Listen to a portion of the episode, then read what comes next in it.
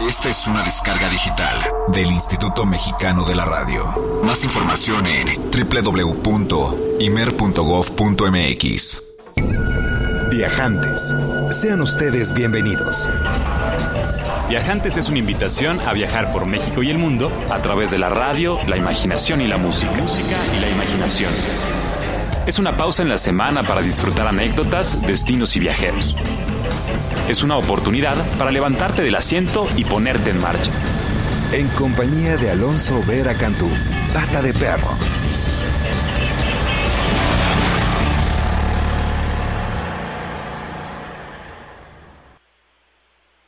Muy buenas tardes, muy bienvenidos sean todos ustedes a Viajantes, una emisión muy especial realizada completamente en vivo desde San Diego, en California, el país vecino del norte y un trayecto extraordinario para llegar hasta acá que me encantaría de a poco irles contando, irles compartiendo la gran cantidad de, experiencias, de vistas, de historias, de paisajes y de atractivos que ofrece este destino para los viajantes nacionales e internacionales. Y reflexionando un poco sobre viajantes, pensando en cómo nuestra sociedad de cuando en cuando castiga castiga nuestra salud, parece que quien tiene las ojeras más grandes y quien tiene las entradas más profundas y quien tiene las barrigas más acumuladas son referente de la productividad laboral e incluso del bienestar.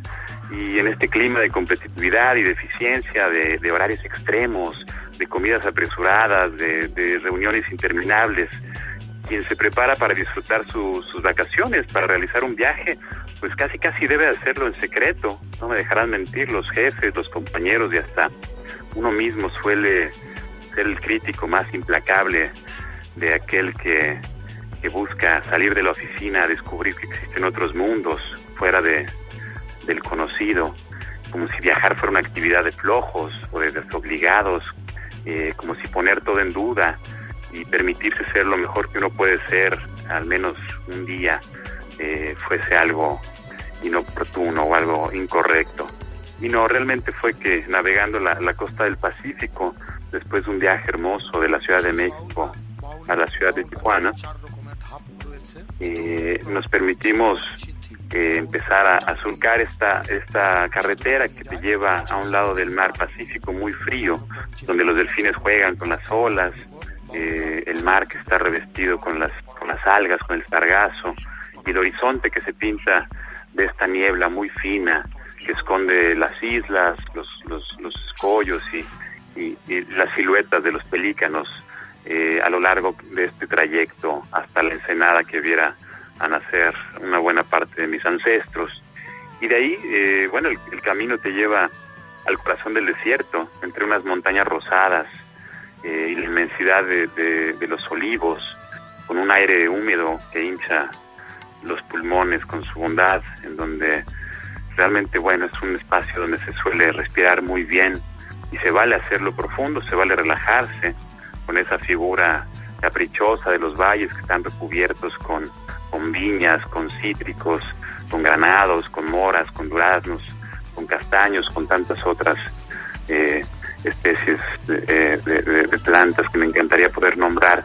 Y esa amplitud del cielo y la relación que uno empieza a establecer con, con el sol eh, pues te permite sentirte vivo, te permite sentirte parte de la naturaleza y, viajar es, es, algo que en realidad me hace, me hace bien, me hace feliz y me siento muy contento de que esta tarde me estén acompañando. Vamos a realizar un viaje bastante característico y peculiar desde el Valle de Guadalupe, en donde estamos arribando a través de la radio y la imaginación, y nuestro destino final será San Diego, que en este momento ocupo eh, físicamente. Así que les agradezco enormemente que me acompañen a viajantes. Eh, saludos a mis amigos de Colima y por supuesto a quienes nos acompañan desde Colorado vía imer.gov.mx. Saludos también a la banda colombiana y a nuestros amigos de Coronado, muy buen provecho. Y déjenme les platico el viaje de hoy. Vamos a, a transmitir aquí desde la playa de la Misión, en San Diego, California. Vamos a estar, por supuesto, escuchando a Maru Monroy, nuestra viajanta favorita, que nos va a compartir sus destinos y recomendaciones en temporada. Vamos a estrenar también una nueva sección aquí en Viajantes, un espacio dedicado a los viajantes de la historia. nos va a estar apoyando Clara, nuestra investigadora, para recorrer eh, esos destinos del mundo eh, en voz y eh, a través de las palabras de viajantes reconocidos. Y hoy nos, iremos con Fernando de Magallanes. el Peter del programa, se lo recuerdo, es Viajantes Imer. Y bueno, vamos a escuchar una primera canción. a ver si nuestro querido amigo Roswell puede mandarnos a escuchar la canción Get a Move On de Mr. Scruff. Eh, Mr. Scruff que se describe a sí mismo como un DJ, como productor, como un ilustrador y un bebedor de té, al cual le gusta mezclar sonidos de jazz con soul y hip. Y bueno, esta melodía la lanzó por primera vez en 1999, ha sido reeditada y popularizada en Europa y espero que la disfruten mucho. Seguimos viajando en viajantes en Imer.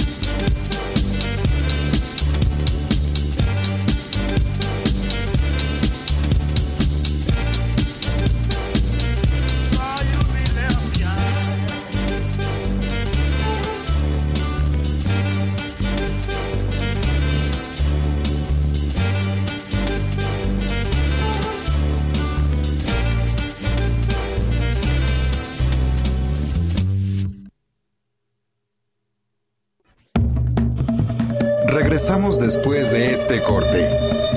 Comuníquese con nosotros. Twitter, arroba Viajantes Imer. O llámenos al 560-108-02. Regresamos con Viajantes.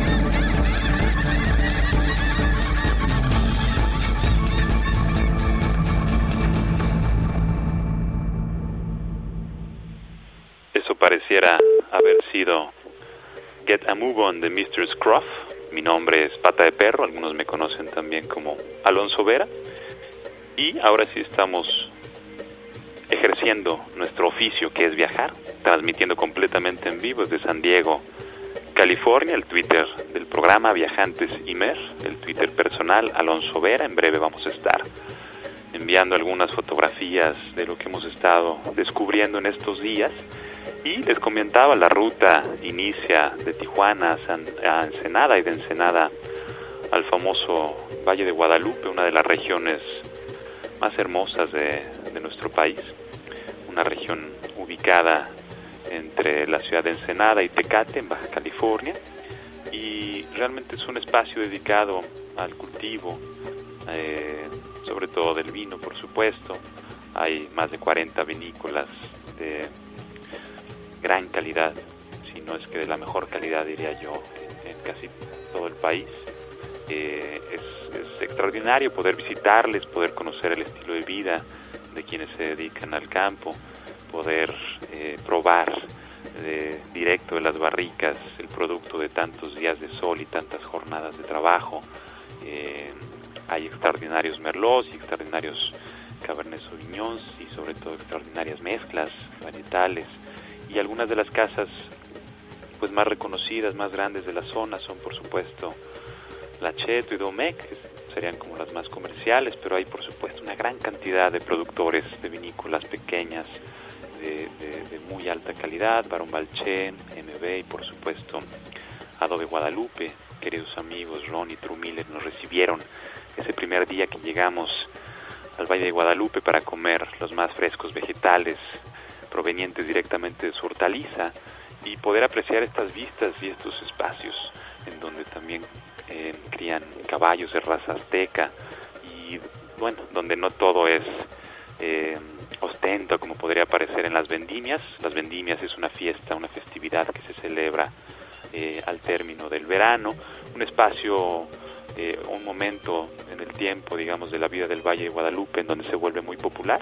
Es, es un espacio en donde los hoteles y, los restaurantes y los viñedos se visten de gala y organizan eh, experiencias muy, muy agradables, muy gratas para los visitantes que llegan de todo el país y por supuesto del extranjero. Hay lugares extraordinarios donde hospedarse, eh, la infraestructura para trasladarse, pues bueno, privilegia sobre todo al carro, pero también por supuesto pueden andar en bicicleta por esos lugares y bueno, las catas de vino, el campismo y la visita de algunas de las misiones en esta región que fue ocupada o, desarrollada por inmigrantes rusos a principios del siglo XX, pues bueno, vale mucho la pena. Ya platicaremos completamente en vivo desde allá también y con muchos de sus protagonistas. Sin embargo, me encantaría compartirles que la ruta que nos incumbe y que nos ha llevado a San Diego, pues se emprende del Valle Guadalupe con rumbo a Tecate y esta pequeña ciudad, eh, modesta ciudad, digamos, del norte de nuestro país, eh, permite el acceso al estado vecino de California, que por supuesto fuera parte del territorio mexicano hasta entrado el siglo XIX, mediados del siglo XIX, si mal no recuerdo. Eh, y bueno, el trayecto te lleva realmente a la ciudad vecina de San Diego, una ciudad que fuera poblada inicialmente por los indígenas Kumeyaay, eh, indígenas Kumeyaay se les llama eh, del lado mexicano, comparten historia, comparten tradición y recuerdo sobre todo algunas de las historias de Fray Junípero Serra, este extraordinario viajante cuyo oficio pues era el ser franciscano y el andar fundando misiones que llegara a México eh, el siglo XVIII, mediados del siglo XVIII, desembarcar en Veracruz, hiciera una extraordinaria travesía por la Tierra Gorda, queretana, para fundar las misiones de Querétaro, de la Sierra Gorda, Jalpan, de Serra, lleva incluso su nombre, este pueblo hermoso, y de ahí se siguió hasta la California, la Baja y la Alta California, que en ese entonces pues eran habitados por los Kumiai, como les comentaba, y del cual quedan algunas crónicas, algunos recuerdos de Fray Junípero, de, de, los Kumiai como personas que no conocían la agricultura, recolectores de, de raíces silvestres, de bellotas, cazadores de venados y de conejos vestidos con pieles y plumas y barro, eh, que bueno, al día de hoy resguardan parte de su tradición, son extraordinarios eh, al trote de sus, de sus caballos eh, de raza muy, muy adaptada al desierto y que curiosamente, bueno, aquí en, San Diego, California, pues se les, se les respeta, se les se, atesora mucho esta pequeña parte, digamos, esta parte de su historia. Eh, ya en el siglo XVI, Juan Rodríguez Cabrillo, portugués que estaba al mando de, del reinado español, pues descubre esta, esta zona en nombre, digamos, de los europeos y fundan eh, la primera misión, San Diego de Alcalá, se le llamó eh, a esta primera misión del siglo XVIII, fundada por supuesto por Fray Junípero, que después se siguiera por toda la California a fundar otras nueve este, misiones, como lo fueron Los Ángeles, San Francisco y San Diego y otras ciudades de, este estado. Aquí en estas ciudades, pero, bueno, particularmente agradable y atractivo visitarla como, como mexicano, tres de cada diez eh, habitantes de esta ciudad pues te pueden platicar perfectamente bien en, español o en castellano. Eh, fue la capital de, la California hasta que se el territorio digamos se fuese arrebatado en 1848 y ya el desarrollo del ferrocarril y la presencia del ejército estadounidense a partir de principios del siglo XX pues le han hecho desarrollarse eh, enormemente, es una, es una ciudad dedicada primordialmente a la biotecnología, a la comunicación, pero también al, deleite de la playa, al disfrute de las olas, practicando el surf, eh, disfrutando correr, andar en bicicleta y andando en patineta por esas eh, explanadas, avenidas, bulevares que tienen a orillas del mar, tiene una gran cantidad de playas públicas, de espacios dedicados al deleite urbano, es por supuesto casa de Tony Hawk, uno de los grandes patinetos en la historia de este deporte que fuese tan popular y que sigue siendo tan popular aquí en California. Y uno de los destinos principales es, por supuesto, el Parque Balboa, donde se resguarda el famoso zoológico de San Diego, que fuera fundado en 1915, si mal no recuerdo, que tiene más de 4.000 animales de 800 diferentes especies de todos lados del mundo y que es una experiencia pues bastante agradable. Asumo muchos queridos escuchas no estarán necesariamente entusiasmado por aquello de los, de los zoológicos y es mucho más atractivo eh, vivir en carne propia, una experiencia de contacto pleno con, la naturaleza, con los, con los animales, como pudiera darse en el Valle de Guadalupe, allá con los, con los coyotes y con, con las liebres. Pero bueno, es una experiencia particularmente interesante, sobre todo para, para los niños. Y este Parque Balboa, que es como el parque central de la ciudad, tiene más de 5 kilómetros cuadrados de extensión, nombrado por supuesto en honor del explorador Pasco Núñez de Balboa, es eh, pues uno de los lugares más antiguos en este país dedicado al uso recreativo público y, bueno, por supuesto que invita a reflexionar sobre la importancia de estos espacios públicos para la recreación, para el encuentro, para el esparcimiento. Esta ciudad de San Diego, como les comento, además de que tiene zonas pues dedicadas a, a las compras, ¿no? De, de tantos y tan variados productos que hacen tan famoso este país por su cultura, digamos, del consumo. Eh, también tiene experiencias que no requieren necesariamente una inversión económica como puede ser asolearse y pasear por los parques y jugar con, con diversos deportes acuáticos que aquí se practican.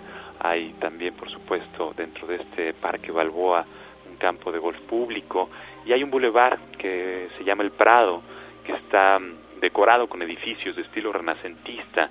Eh, a lo largo de este bulevar también hay una gran cantidad de jardines y de museos, de foros de teatro y de música que vuelven a este Parque Balboa una de las experiencias más atractivas en San Diego. Y bueno, les voy a seguir platicando de San Diego después de, escuchar una canción más. La querida Seven Nation Army, interpretada por Nostalgia 77 de Benedict Lambdin y disfruten a Alice Russell en Viajantes.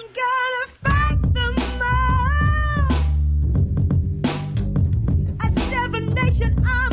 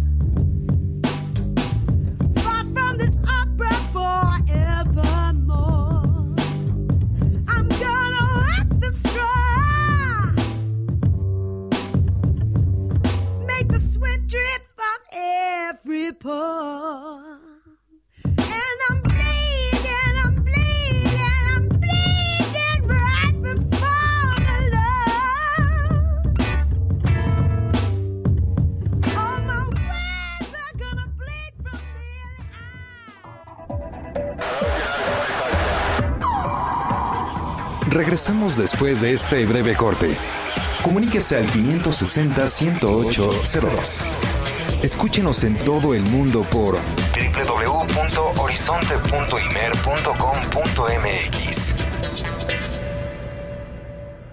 A su servidor a través de un teléfono eh, ubicado físicamente en San Diego, California, estando ustedes en cualquier otra parte del mundo y es la belleza de esta nueva tecnología que nos permite escucharnos y viajar juntos a través de la radio, la música y la imaginación. No dejen de comunicarse a través de el Twitter Viajantes Imer. Saludos a Lucía Castañedo, por supuesto. Un beso enorme. Gracias por acompañarnos en Viajantes y a nuestros amigos de, Tour México. Se les agradece mucho los comentarios y por supuesto felicidades por, por su publicación. Y bueno, seguimos viajando por San Diego, California, una ciudad que no solamente viera nacer a mi padre y por lo cual le tengo mucho cariño, sino que además, em, pues bueno, tiene ya una, una esencia, una, una, invitación eh, muy particular a los viajantes mexicanos. Eh, atrae sobre todo, digo, a quienes les guste el aspecto histórico y compartir, por supuesto, vínculos y raíces.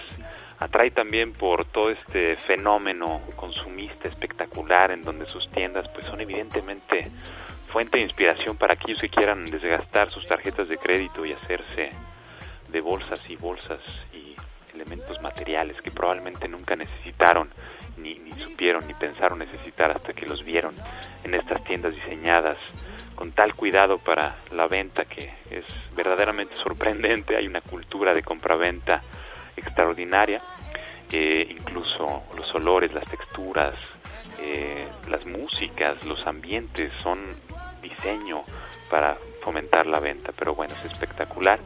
Y hay otras cosas que por supuesto no tienen que ver con eso, lo platicábamos ya, estos espacios públicos, áreas verdes, playas y parques muy amplios donde uno puede realmente entrar en contacto con, con, uno mismo a través de, la naturaleza y del deporte.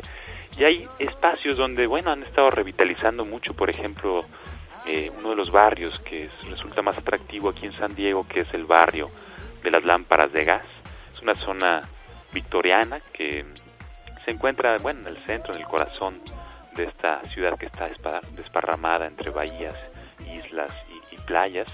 Eh, cada uno de los de los espacios que antes ocuparan pues antiguas casas y, y algunos almacenes ahora se han transformado en restaurantes, en bares, en tiendas de diseño, en hoteles pequeños, muchos de ellos independientes, algunos otros apodados como hotel boutique, no es un término que personalmente disfrute mucho, pero bueno, ya platicaremos con algún hotelero boutique para que nos platique qué es lo que eso significa. Eh, y bueno, poco a poco se ha ido reconocido esta región por propios y por ajenos como la zona de entretenimiento nocturno más eh, favorecida en San Diego. Es por supuesto una ciudad con un, una gran variedad de personalidades y esta que denota el barrio de las lámparas de gas, pues bueno, vale mucho la pena.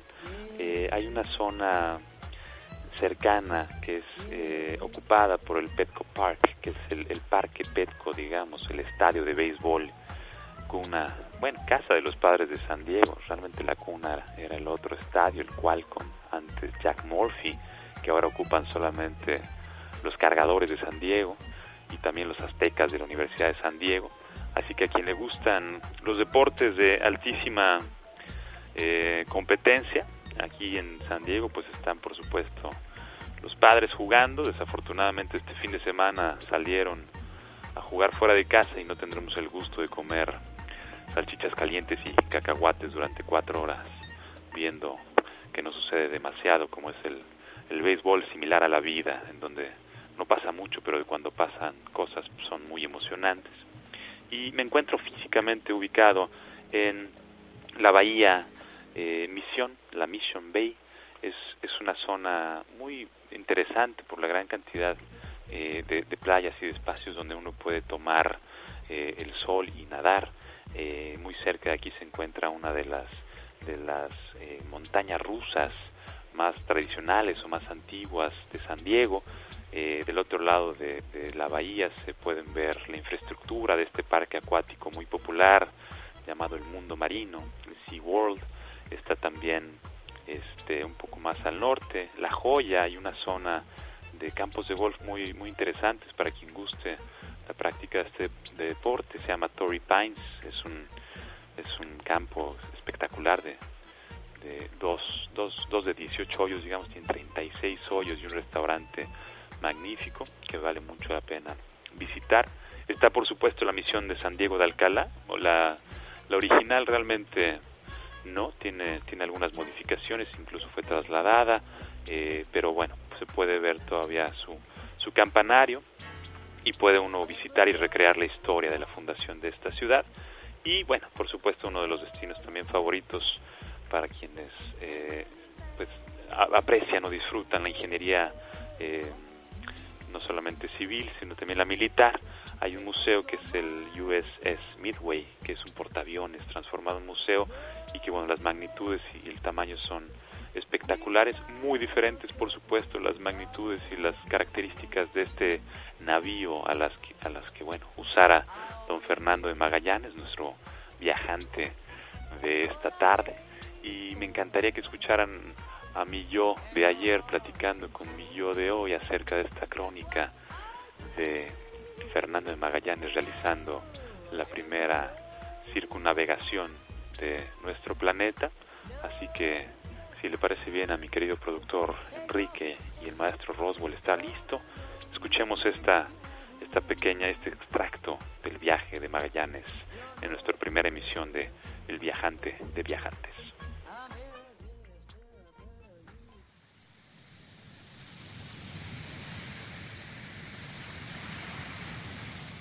Y bueno, mientras mi yo de hoy se comunique con mi yo de ayer, esta cápsula que inaugura una nueva sección aquí en Viajantes, una sección de nuestra querida Clara Monroy, que nos comparte historias y anécdotas y extractos de historias de viajantes famosos a lo largo de la historia y a lo ancho de nuestro planeta.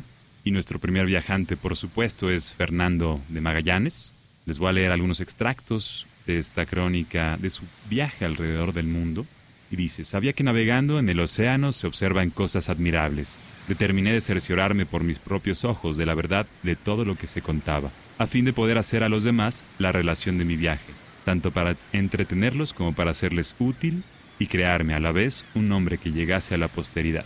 Estas son palabras de Antonio Pigafetta, quien fuera el cronista del viaje de circunnavegación del gran viajante Fernando de Magallanes, el marino que nació en Sabrosa, Portugal, en el siglo XV y que dedicó su juventud a estudiar náutica y cartografía. Zarpó en su primera aventura a los 25 años, viaje en el que conoció Malaca, y estuvo fuera durante siete años. Más tarde viajó a Marruecos para vencer piratas moriscos, y este viaje tendría dos malas consecuencias, una grave herida y la pérdida del favor del rey de Portugal, por lo que dejó su país y se fue a España.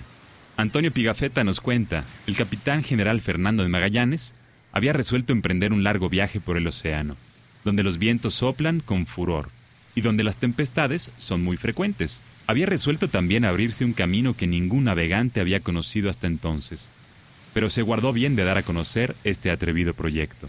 Luego de 18 meses de preparación, los cinco barcos al mando del capitán Magallanes zarparon de Sanlúcar una hermosa mañana de septiembre de 1519. Pasaría por las Canarias hasta Río de Janeiro y el Río de la Plata, desde donde bordearon la costa argentina. Ahí, en el sur cuenta la leyenda, que encontraron unos aborígenes de pies muy grandes, a los que llamaron patagones, lo que dio nombre a la región. El cansancio se hacía sentir. La desesperación, el miedo y el hambre estaban haciendo mella de los hombres de Magallanes. Afortunadamente, el primero de noviembre de 1520, las embarcaciones entraron en el tan buscado estrecho, que por la celebración del día se llamó Estrecho de Todos los Santos.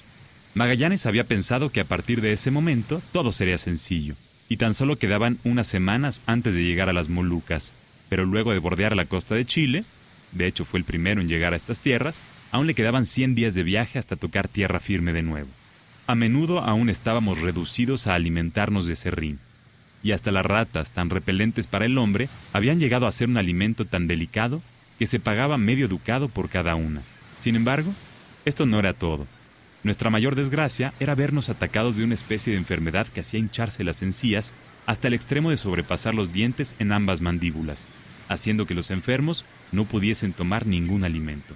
Aquejados por el hambre y el escorbuto, la situación cambió al fin el 6 de marzo de 1521, 18 meses después de haber zarpado, cuando encontraron las Islas Marianas y pudieron abastecerse.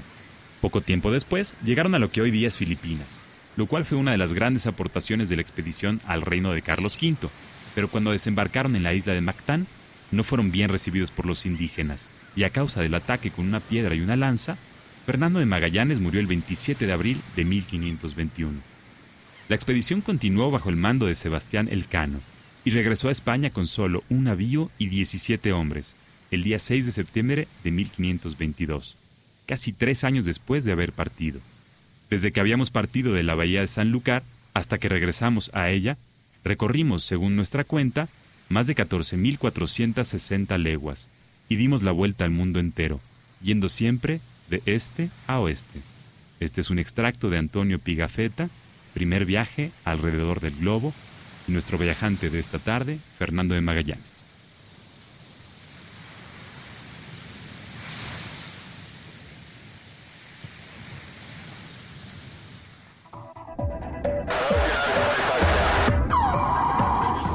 Regresamos después de este breve corte.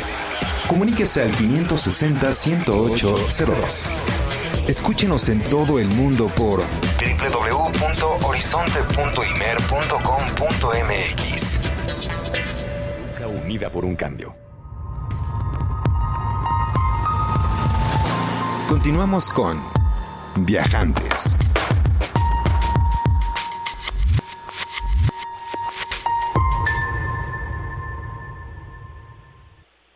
Viajantes por estar viajando con nosotros a través de la radio, la música y la imaginación.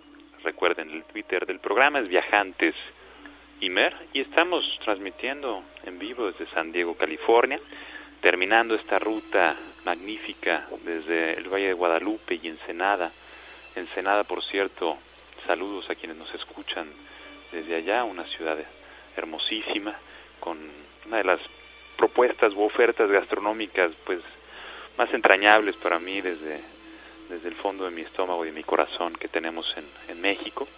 Eh, el mercado negro es particularmente interesante ver las enormes lonjas de marlin ahumado y fresco que se venden ahí, las ostras, eh, los ostiones, los mejillones, la, la, almeja generosa que es extraordinariamente grande y generosa en todo el sentido de la palabra, eh, aliotis, como se llamaban también a los queridos abulones, que por supuesto ya no quedan aquellos que se comieran hace tantos años, porque pues, por supuesto hemos abusado del consumo, pero bueno, vale la pena probar también los risotos y otras delicias, así que bueno, por supuesto yo ya estoy con hambre y muy contento de que nos hayan acompañado en esta transmisión remota desde California. Y eh, hay un tema muy interesante que por supuesto nos va a compartir nuestra querida Maru Monroy en sus propuestas de destinos en temporada antes de que yo regrese y me despide y les platique los destinos que vamos a visitar. La semana que entra me encantaría que pudieran escuchar a Maru Monroy en su colaboración de esta semana. Sigo con ustedes no se vayan queridos viajantes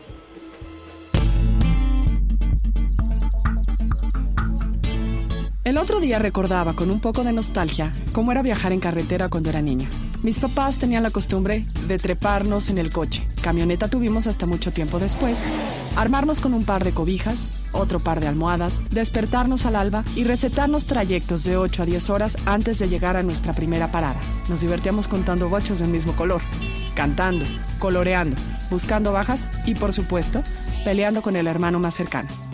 Viajar así es un mero recuerdo. Los viajes y la forma de viajar han cambiado considerablemente en los últimos 20 años. Los traslados en avión son más accesibles y ahora no hay viaje en carretera que no incluya un DVD de por medio. Dígame si no, el tiempo de viaje ya no se mide en horas, sino en películas. Para quienes todavía se desplazan por tierra, sea por necesidad, gusto o costumbre, y además lo hacen con niños, recopilé una serie de ideas que pueden hacer más disfrutable la experiencia. Aunque me resisto a hacerle esta primera recomendación, reconozco que nada trae más paz a un viaje largo que un reproductor de discos con varias películas. No soy partidaria de que los niños se conecten a la caja boba durante 8 horas, pero cuando los ánimos se calientan o el aburrimiento llega a su tope, descansa ver la película favorita de los chamacos. Si alguno de los niños está más fastidiado o cansado, recomiendo concederle el capricho de elegir la película y esperar hasta que se duerma para apagar el reproductor o ceder el turno al hermano. La música también es un factor de entretenimiento y además de escucharla, pueden poner un par de audiolibros. Si sus hijos son fanáticos de Harry Potter, por ejemplo, disfrutarán muchísimo escuchar la historia. Por lo general, los narradores son muy buenos y tanto ustedes como los niños los disfrutarán juntos. Ahora, más allá de las películas, también pueden improvisar varios juegos. Los más comunes son los que ya le comenté. Buscar vacas, ver quién cuenta más automóviles de un mismo color, el blanco es el más popular para que no hagan trampa, hacer caras o saludar por la ventana a otros viajeros.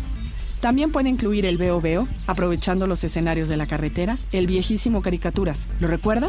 O hacer una trivia familiar para que los chicos adivinen cuál fue la más noviera de sus tías o el primo que se escapó de la casa de sus papás porque no quería bañarse. Además de mantenerlos entretenidos, les dará pie para escuchar historias reales con personajes concretos y conocidos. Aunque ya no se necesitan mapas gracias a los GPS, lleve consigo un mapa de su viaje y trace la ruta. Cuando alguno de sus hijos le pregunte, ¿falta mucho para llegar? Extiéndale el mapa y pídele que adivine por dónde andan. Esta actividad los entretendrá o disminuirá las veces que los chicos pregunten. Ahora bien, si le gustan las manualidades, existen varias alternativas para evitar desastres y mugreros de los que pueda arrepentirse. Una de ellas es llevar limpiapipas de varios colores para que los niños hagan figuras con ellas, desde animales hasta pulseras y collares. En internet hay muchas páginas que le muestran cómo hacerlo. No olvide los libros para colorear y si se debate entre llevar plumones, crayolas o lápices, elija los últimos. Los primeros manchan, las segundas se derriten si se quedan bajo el sol y el único daño colateral de los terceros es que se rompan las puntas. A la fecha, no conozco un solo niño al que no le gusten las sorpresas. Entonces, cuando los vea con el ánimo caído, sorpréndalos. Compre algún juguetito, unos colores o un libro para colorear. Envuélvalos y cuando lo crea oportuno, sáquelos diciendo, mira que me encontré. La novedad siempre es un éxito. Para casos extremos y cuando los ánimos están muy calientes, lleve un par de rollos de masking tape, tele uno a cada uno de sus peleoneros y permítales construir una pared entre ellos para no verse. Además de mantenerlos entretenidos sin dañar el coche, les servirá para bajar los humos y seguramente terminarán riendo. Al llegar al destino, derrumbe la muralla con un manotazo y voilà, el auto como si nada. No olvide por ningún motivo llevar comida y agua en abundancia. El aburrimiento hace que a los niños se les antoje comer una y otra y otra vez. Nueces, cereal, trozos de queso, sándwiches son buenas alternativas que además ayudan a que el auto permanezca limpio por un poco más de tiempo. Tampoco olvide un par de bolsas de basura que pueda tirar cuando lleguen a una gasolinera. Si el viaje es con niños pequeños o bebés, trate de sincronizar la salida con el tiempo de sus siestas para que no las interrumpan y tengan por lo menos un par de horas de tranquilidad. Recuerde que es mucho pedirle a los niños que aguanten un viaje largo sin paradas. Vamos, es casi un crimen. Piense que quizá deberá contemplar un par de horas más para estirar los pies, bajar al baño o incluso comer en algún restaurante donde puedan distraerse un poco. Luego, con la promesa de falta poco para llegar, podrán regresar a la carretera. Para usted, Tenga a la mano una pequeña canastita con todo aquello que pueda necesitar sin tener que voltear la cajuela. Pañuelos desechables, toallas húmedas, gel antibacterial, papel de baño, una bolsa de plástico para lo que sea y una botellita con agua. Le ahorrará tiempo y la pequeña molestia de decir, ¿dónde está? Mi última recomendación es que los disfrute. Los viajes por carretera permiten ver, conocer y disfrutar paisajes, conversaciones y lugares que no están al alcance en un viaje por avión.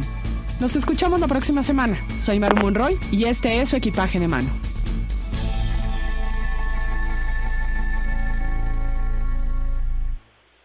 Ya estuvo mi querida viajanta Maru Monroy con sus siempre atinadas recomendaciones. La mía sería, por supuesto, compartirle a sus niños que realmente el camino es mucho más rico que el destino mismo. Ya uno que una vez que llega uno al destino, bueno, puede verse decepcionado por esta alta expectativa de llegar y de llegar. El camino siempre es más rico y hay que disfrutarlo. Y bueno, yo estoy a punto de cerrar esta divertida y exótica transmisión desde San Diego, California. Estoy particularmente agradecido con Enrique Gil, productor de este programa, por hacer posible este enlace por una y otra vía. También, por supuesto, Clara por su apoyo en la investigación, querido Roswell, que espero le haya ido muy bien de vacaciones y que si todo sale bien, la semana que entra nos, nos compartirá cuáles fueron sus destinos y sus decisiones para este añorado viaje de las vacaciones.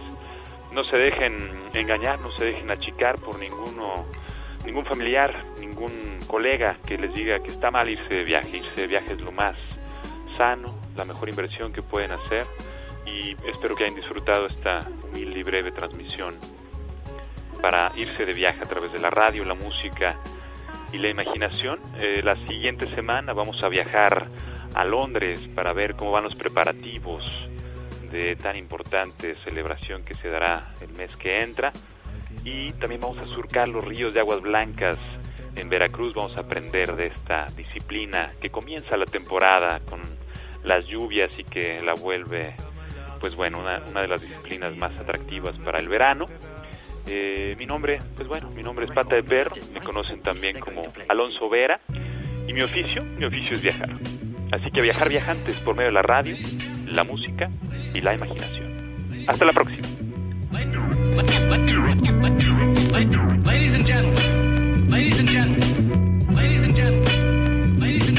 Your, your, your, your attention, please. Your attention, please. And now the moment we've been waiting for is here.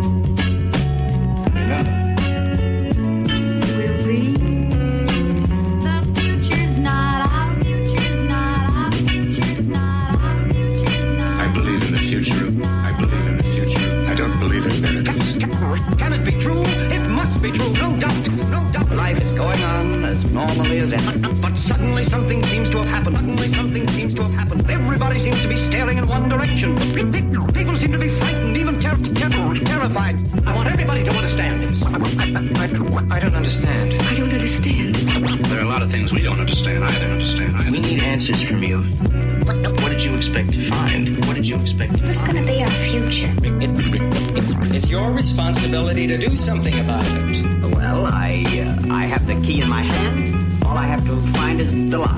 The lock. The lock. The lock. Now listen to me, all of you. Oh,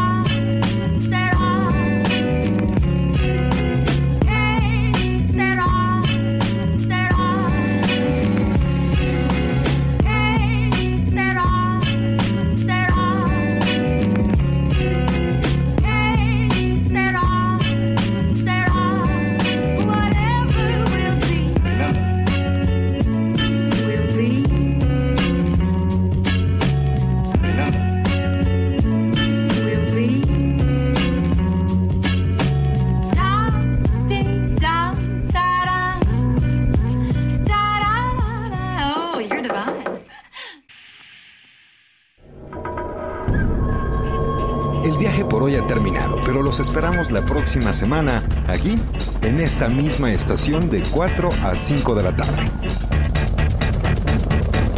Viajantes. Es una producción de Radio México Internacional para Horizonte 107.9 del Instituto Mexicano de la Radio.